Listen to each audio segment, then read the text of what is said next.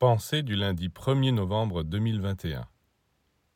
Lorsque l'âme quitte le corps pendant le sommeil, elle ne reste pas inactive. Elle voyage, elle contemple l'immensité,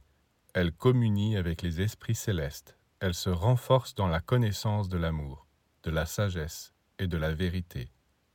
Quand elle retourne dans le corps, elle rapporte le souvenir de toutes ces richesses qu'elle tâche d'imprimer dans le cerveau et même si l'homme n'en est pas tout de suite conscient,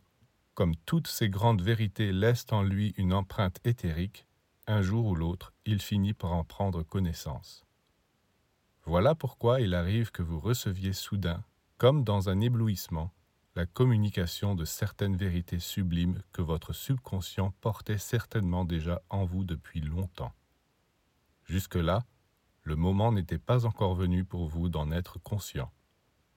mais il y a tout à coup un instant propice où votre cerveau se trouvait dans de bonnes dispositions,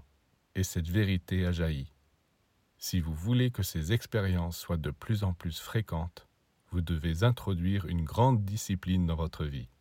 car c'est à partir du moment où l'homme s'habitue à travailler sur son corps physique pour le purifier et le rendre sensible,